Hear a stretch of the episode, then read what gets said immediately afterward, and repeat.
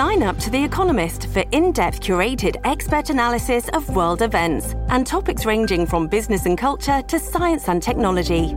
You'll get the weekly digital edition, online only articles, curated newsletters on politics, the markets, science, culture, and China, and full access to The Economist Podcast Plus. The Economist is independent journalism for independent thinking. Go to economist.com and get your first month free.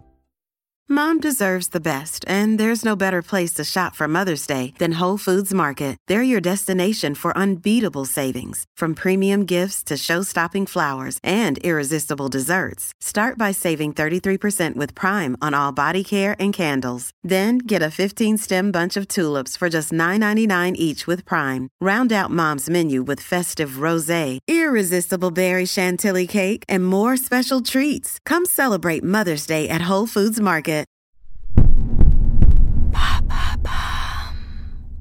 Qu'est-ce que l'alcoolisme mondain? Merci d'avoir posé la question. L'alcoolisme mondain correspond à une consommation d'alcool faible mais quasi quotidienne dans des contextes sociaux et sans impression de dépendance. Pourtant, l'alcoolisme mondain est une réelle menace pour la santé. Boire deux trois verres en terrasse à la sortie du travail avec des amis, en dîner de famille, ça fait du bien et ça a l'air assez anecdotique. Jusqu'à ce qu'il n'y ait plus un jour qui passe sans que l'on boive de l'alcool, et tout cela sans que l'on s'en rende réellement compte. L'alcoolisme mondain toucherait 4 millions de personnes en France. Cette pratique sociale s'explique par le fait qu'il est difficile de refuser de boire quand on est invité dans un lieu où l'alcool coule à flot. Mais alors, l'alcoolisme mondain, c'est moins pire que l'alcoolisme tout court? Cet adjectif peut sembler rassurant, mais mondain ou non, l'alcoolisme a des effets négatifs. L'alcoolisme mondain est peut-être plus vicieux encore car il est plus difficile de se rendre compte de sa dépendance à l'alcool. Or, au-delà de deux ou trois verres par jour, la situation devient critique. 10% des personnes qui boivent de l'alcool ont une consommation excessive, entraînant des problèmes d'irritabilité, de fatigue, de santé mentale et de relations avec les autres. Alors, pour éviter cette dépendance et ses conséquences, les médecins conseillent de repousser l'heure du premier verre, de limiter sa consommation, de bien s'alimenter et de boire de l'eau entre chaque verre alcoolisé.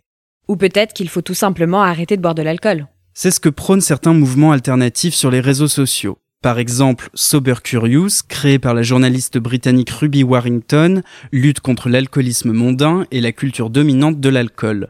Les personnes marquent leurs photos Instagram de ce hashtag pour afficher fièrement leur sobriété sur les réseaux sociaux. Mais cela ne doit pas cacher la réalité. Le chemin de la sobriété est long et complexe. Il est conseillé de se faire aider par un médecin pour prendre conscience de son état de dépendance et suivre un traitement adapté. Les cas d'alcoolisme mondain sévère peuvent nécessiter un sevrage en clinique.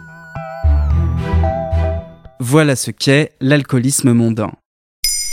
Maintenant, vous savez. En moins de 3 minutes, nous répondons à votre question. Que voulez-vous savoir? Posez vos questions en commentaire sur toutes les plateformes audio et sur le compte Twitter de Maintenant vous savez.